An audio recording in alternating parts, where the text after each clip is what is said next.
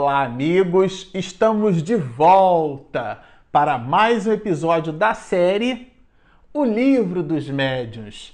Este, o episódio de número 82. Bom, para você que está nos acompanhando no canal, nós vamos com este episódio encerrar as anotações que fizemos do capítulo 18 do livro dos médiuns, que trata, é um capítulo curto, é um dos menores capítulos do livro e que trata dos inconvenientes e perigos da mediunidade. No episódio passado, nós estudamos juntos aqui com Kardec as anotações do mestre de Lyon, a abordagem do inconveniente na perspectiva da saúde e até mesmo da loucura, né? uma, uma sobrecitação provocada pelo exercício da mediunidade que poderia levar à loucura, aos aspectos da fadiga. Nós vimos que a mediunidade em se instalando no nosso corpo físico, na nossa aparelhagem somática, vamos falar assim, é natural que ela, como qualquer atividade que produza fadiga, irradie essa mesma fadiga para as nossas percepções, mas que o repouso, os espíritos até citam aqui é, as manifestações físicas como sendo uma daquelas que podem proporcionar uma maior fadiga pelo desprendimento de fluidos, e nós pontuamos esses fluidos como sendo fluido elétrico animalizado ou aquilo que nós costumamos chamar de ectoplasma, pois todo esse conjunto, todo esse cenário, né, essas peças desse cenário no espetáculo que é a mediunidade, elas foram pontuadas por Kardec neste capítulo, dando-nos informações relevantes sobre os perigos e os inconvenientes. De lá para cá, o que fica claro para nós é que o capítulo não, ele não é uma pergunta, o título do capítulo, ele é uma afirmativa. Há inconvenientes no exercício da mediunidade, há perigos no processo da do desenvolvimento mediúnico. No que diz respeito aos inconvenientes, nós estudamos aqui com Kardec as anotações que ele mesmo produziu no livro dentro dessa dinâmica de perguntas e respostas. Agora, que é o último item desse assunto, a gente vai falar dos perigos. Se falávamos dos inconvenientes, dentro dessa perspectiva da fadiga, da sobrecitação, das questões relacionadas à valoração patológica desse assunto, isto é, se a mediunidade é uma doença ou pode provocar uma doença, porque primeiro Kardec pergunta se é uma doença, se é um estado anormal, e os espíritos respondem que há uma anormalidade no processo. Depois ele usa a palavra fadiga, nos fazendo pensar e raciocinar que o prolongamento, a excessividade deste exercício pode sim provocar a fadiga. E considerando que a fadiga pode provocar um estado patológico por assimilação de conceitos, a gente então produz o desdobramento que sim, isso trata dos inconvenientes da mediunidade. Inclusive destacamos no final do episódio passado que algumas pessoas devem se abster do exercício da mediunidade, justamente por possuírem o embrião desses processos de sobreexcitação que devem ser analisados inclusive do ponto de vista clínico. É muito importante que a gente entenda isso. As mais das vezes, a casa espírita não possui um médico que possa fazer aquela orientação. E nesses casos, estamos falando inclusive de um médico com especialidades, um psiquiatra, né? É, um médico, um psicoterapeuta, um psicólogo clínico, alguém que tenha esse olhar para a alma, porque as mais das vezes na casa espírita nós ficamos tão interpenetrados com o fenômeno que a gente esquece de perceber o outro como entidade humana, como ser humano. Por mais estranho isso possa parecer, né? A gente se preocupa tanto na reunião mediúnica em dialogar com os espíritos e aprender com eles que a gente esquece que as pessoas que estão na reunião mediúnica também são espíritos. E esse olhar desse cuidado, o olhar do inconveniente que as mais das vezes a reunião mediúnica pode favorecer, detalhes pequenos às vezes, pessoas com determinadas compleições físicas, às vezes uma dificuldade é, é, motriz, que ela precisa sentar nessa ou naquela posição. Então, determinadas dores, inconvenientes mesmo, como coloca aqui o, o capítulo, muito bem colocado por Allan Kardec. Isso pode passar despercebido por nós. Então, esse capítulo ele nos chama a atenção para essas questões, porque há sim inconvenientes. Às vezes nós nos revestimos de um, num halo de serviço ao alto, né? A gente se coloca numa posição que a gente está ajudando e não é nada disso.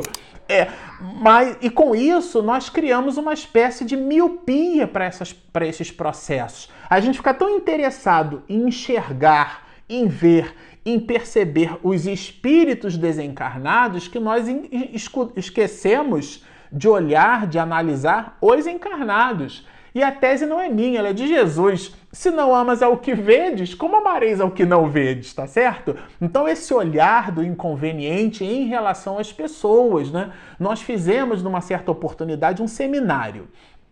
E nesse seminário que nós fizemos sobre mediunidade, surgiu uma pergunta muito curiosa, que foi, inclusive, objeto é, da atenção de um outro grupo, num outro seminário que fizemos por aí pelo país. E a, a pergunta, por acaso, era a mesma, feita em estados diferentes. E quando a gente fez a pesquisa para buscar a resposta dentro do halo doutrinário, para eu não dar a resposta do Marcelo Shoa, porque o Marcelo Shoa não acha nada, já está achado na codificação, mas eu tive dificuldade em encontrar a resposta, que era sobre a possibilidade ou não da ausência de uma grávida na reunião mediúnica.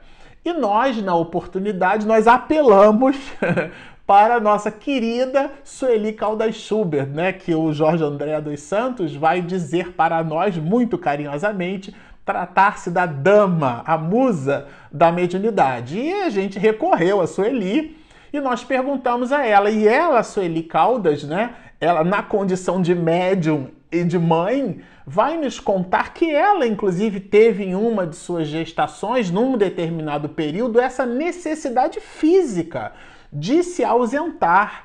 Porque eu disse no episódio passado, não é fora da mediunidade não há salvação, é fora da caridade. Esse é o lema de Allan Kardec, fazendo um contraponto que fora da igreja não há salvação, de egrege, né? reunião de fiéis. E às vezes a gente acha que a nossa igreja é a reunião mediúnica, mas não é ali que está a salvação.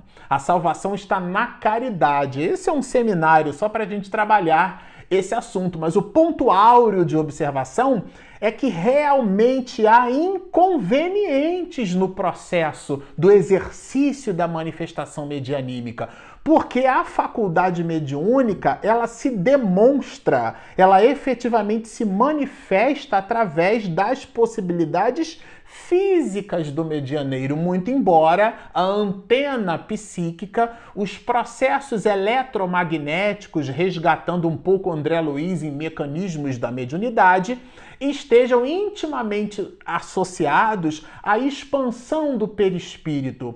O perispírito, então, pela sua realidade plástica, ele promove uma certa expansão. Há inclusive pessoas que se sentem maiores umas do que as outras, né? Ela fecha os olhos, se concentra e se sente grande por esse mecanismo, por esse fenômeno de expansão.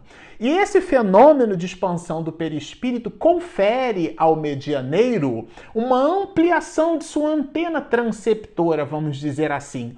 Então, o estado vibracional do espírito que se comunica, ele vai irradiando o pensamento que também é através do seu perispírito. Então nós temos o perispírito é, interpolando um com o outro, o espírito do desencarnado, portanto do espírito, e agora em primeiro o espírito do médium, do medianeiro, formando esse conduto.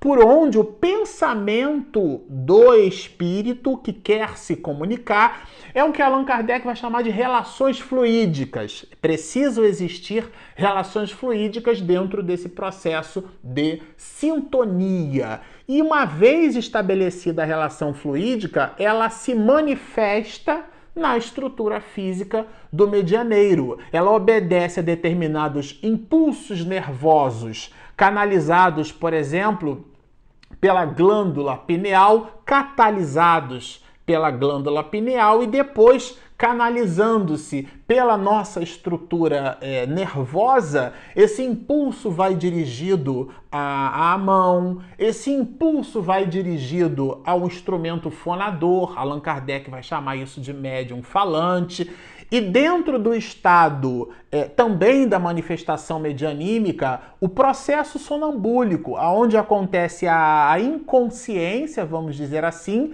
o espírito se desprende, né? O médium se desprende, o espírito do médium se desprendendo parcialmente do corpo, como no mecanismo do sono, né? Então o espírito comunicante ele amplia as suas possibilidades. É óbvio que trata-se aqui de um fenômeno muito augusto. E Divaldo Pereira Franco, por exemplo, é, em alguns muitos casos, é, já disse para a gente em vários seminários que ele é possuidor desse tipo de possibilidade mediúnica. Mas aqui, por uma coisa ou por outra, ainda que o conduto e que as variações medianímicas sejam é, das, das mais variadas formas, há a manifestação final, a última milha do processo, vamos dizer assim, é o corpo físico do médium. E por esse motivo, se esse corpo físico apresenta algumas oportunidades, apresenta questões do ponto de vista higiênico, como colocou Kardec, esse médium precisa se preocupar com isso. Então vocês notem que, é, como dissemos no início, é um capítulo pequeno, mas ele é recheado de informações relevantes. E às vezes a gente lê, como é curtinho, né, e passa correndo para ler o outro que é grandão, considerando que a proporção está relacionada, ou a importância está relacionada à proporção da quantidade de letras pelo seu conteúdo. E isso não é exatamente verdadeiro. Mas agora aqui, Allan Kardec trabalhando conosco inicialmente as ideias é, é, do, das inconveniências da mediunidade, ele fala também dos perigos e apresenta como perigo a, o desenvolvimento e a prática mediúnica em crianças. Isso é, é, é taxativo no final deste episódio, o ponto alto deste episódio. Se você não lembrar de absolutamente nada do que nós comentarmos aqui, fique com esta informação. O desenvolvimento mediúnico em crianças é na forma imperativa, deve ser evitado. A sua manifestação é diferente.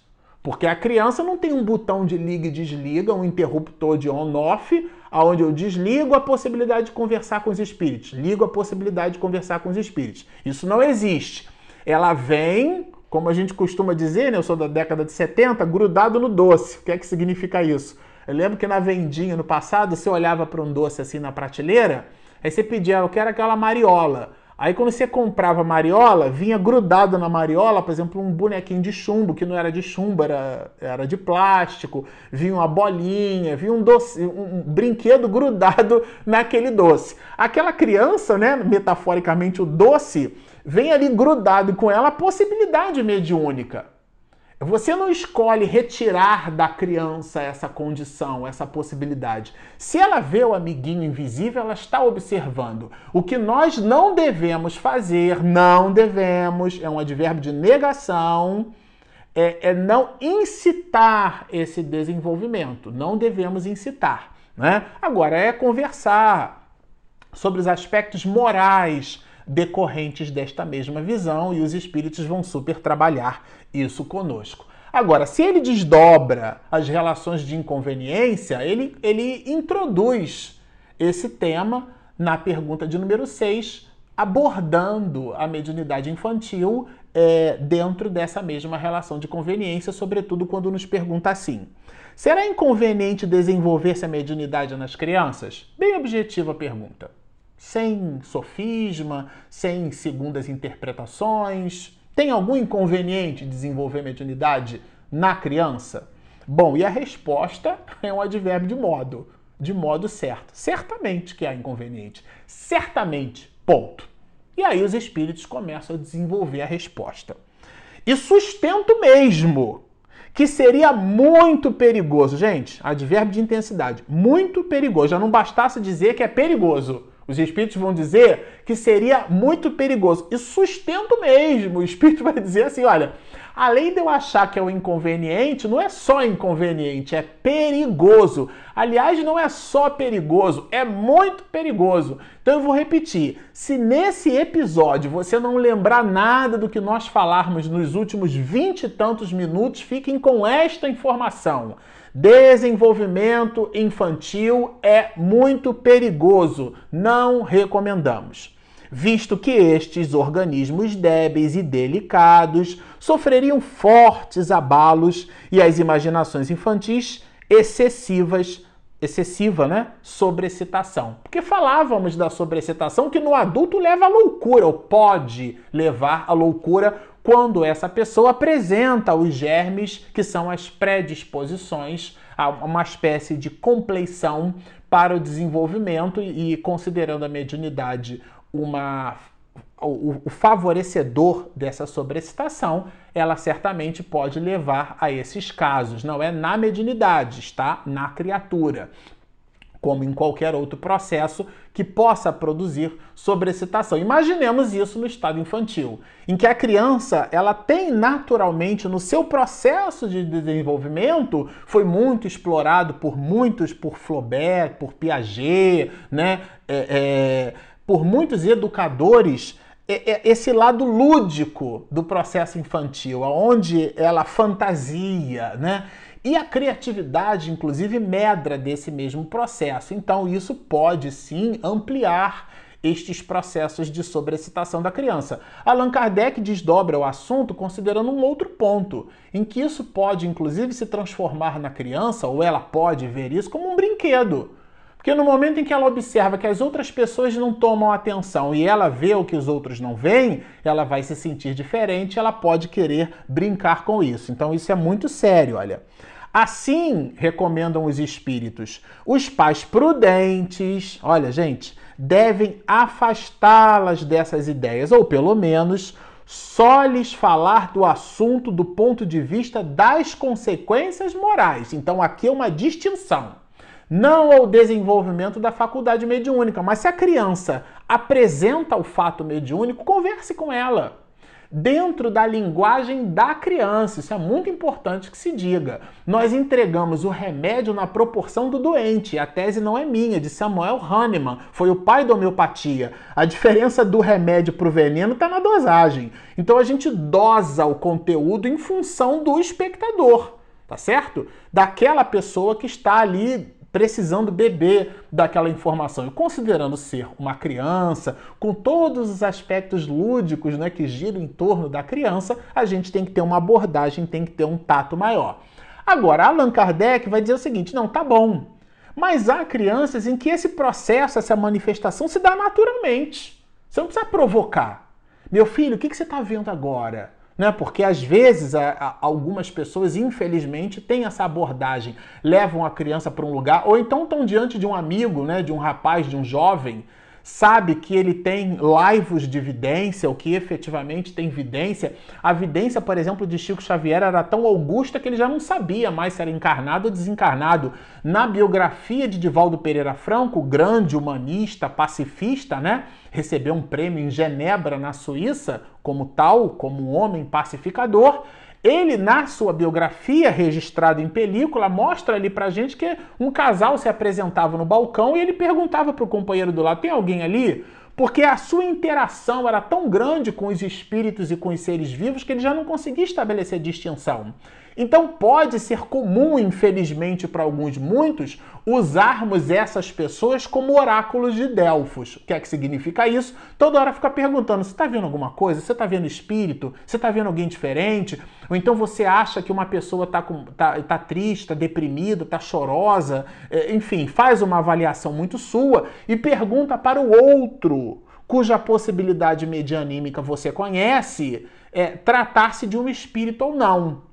E a evidência tem as suas nuances e as suas especificidades, que a gente nem vai entrar no mérito agora. O ponto áureo aqui é não incitar no outro, sobretudo quando em crianças, estes mesmos processos. Mas há, Kardec vai dizer, aqueles em que a faculdade se mostra natural, sem necessitar de sobrecitação. Aí os espíritos, né, vão, vão, quando essa faculdade se mostra é, naturalmente, eles vão dizer é, não.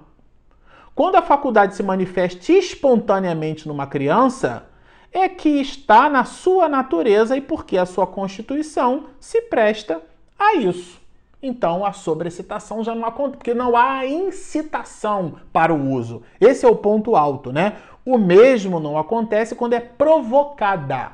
Esse é o ponto. Então a ideia aqui é de não provocarmos nas crianças para obtermos delas respostas, ou dos jovens, né? Obtermos deles respostas. Agora, se a gente não deve realizar esse tipo de movimento quando de um espírito em estado infantil, qual é o ponto de disruptura? A partir de que idade nós poderíamos, considerando que essa pessoa apresenta, se você está nos assistindo e você tem, por exemplo, um familiar assim, ou se você mesmo já se viu desse jeito, ou tem um neto, um sobrinho, um filho, uma filha, nessas condições, em que data, já que Kardec está dizendo aqui que não aconselha no estado infantil o, o encaminhamento para reuniões mediúnicas? Qual seria a idade, né, para se ocupar destas questões? E a resposta é brilhante. Não há idade precisa. Aqui os espíritos falam, por exemplo, a partir dos 12 anos de idade, mas isso está muito mais preso, que ele vai dizer que há crianças de 12 anos que serão menos afetadas com esses processos. Hoje, no século XXI, sobretudo aqui no Brasil, né, o ECA, o Instituto, o, o, Estatuto da Criança e do Adolescente, vai estabelecer que a partir dos 12 anos de idade a gente já tem já o estado da puberdade, o estado da juventude. Na minha época, depois que a gente vai passando dos 15, vai chamando tudo de época. Mas na minha época, 12 anos de idade era uma criança. No século XIX, muito mais. Então hoje a, a, os adolescentes já despontam determinadas acuidades, né? O Augusto Cury vai nos dizer em uma de suas conferências, aliás registrou isso em mais de um de seus livros, que uma criança de 7 ou 8 anos de idade, por exemplo, tem mais acesso à informação e, portanto, conhecimento que o senador é, que um senador romano no início do século.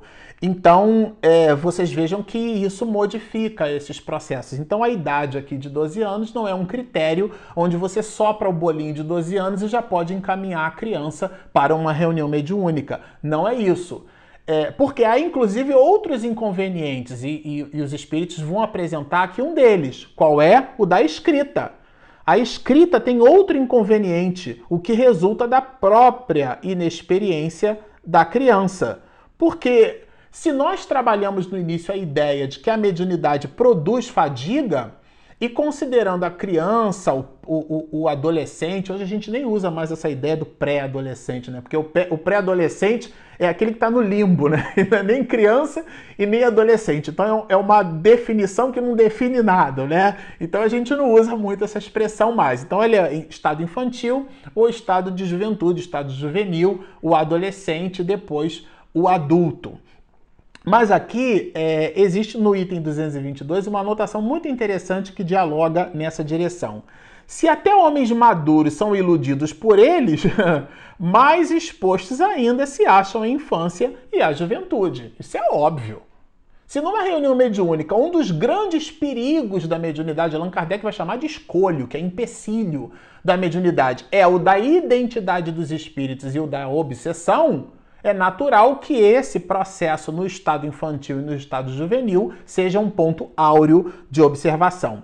As evocações feitas levianamente e por gracejo constituem verdadeira profanação, que facilita o acesso aos espíritos zombeteiros ou malfazejos. Foi o que comentamos antes. A criança, o jovem, ah, quer dizer que se eu chamar o espírito ele vem? Então eu converso com ele? Mas lembremos que Allan Kardec toca nesse ponto, ele vai chamar essa atitude de frivolidade. E os espíritos bons não são frívolos. Então, todo interesse voltado para a frivolidade atrai espíritos que não são espíritos bons. Às vezes o espírito pode ser ignorante, não pode ser, não necessariamente ele é perverso, mas ele é ignorante. Aí a gente pega ali as questões 100 a 113 para estudar as classes e ordens dos espíritos. E são esses espíritos que certamente formarão a companhia psíquica daquele adolescente. Então, se o amiguinho da escola já pode representar para nós pais um problema muito grande em relação ao jovem, imaginemos aqueles em que a gente não consegue ver. O amiguinho psíquico desse jovem, né? Mesmo nas condições mais favoráveis, é desejável que uma criança dotada de faculdades mediúnicas não a exercite. Ponto. Não podemos incitar crianças ao exercício da mediunidade. E aqui ele dá, finalizando esse processo, uma dica bem interessante. A questão da idade tanto está subordinada às condições de temperamento quanto às de caráter. Divaldo Franco, quando esteve aqui em São Paulo, isso na década de 70, se não me falha a memória, foi questionado, década de 80, junto com Raul Teixeira, Diretrizes de Segurança, o nome do livro, né? Qual seria a idade favorável para que o jovem pudesse participar de reuniões mediúnicas? E a resposta é muito segura, desde o momento em que esse jovem tenha condições de assumir responsabilidade. A gente tem dificuldade que o nosso filho vá com periodicidade para a escola. Dizer, então é uma análise que a gente precisa ter, nós, os pais, numa perspectiva diferenciada. Devem ser afastados do exercício da mediunidade por todos os meios possíveis.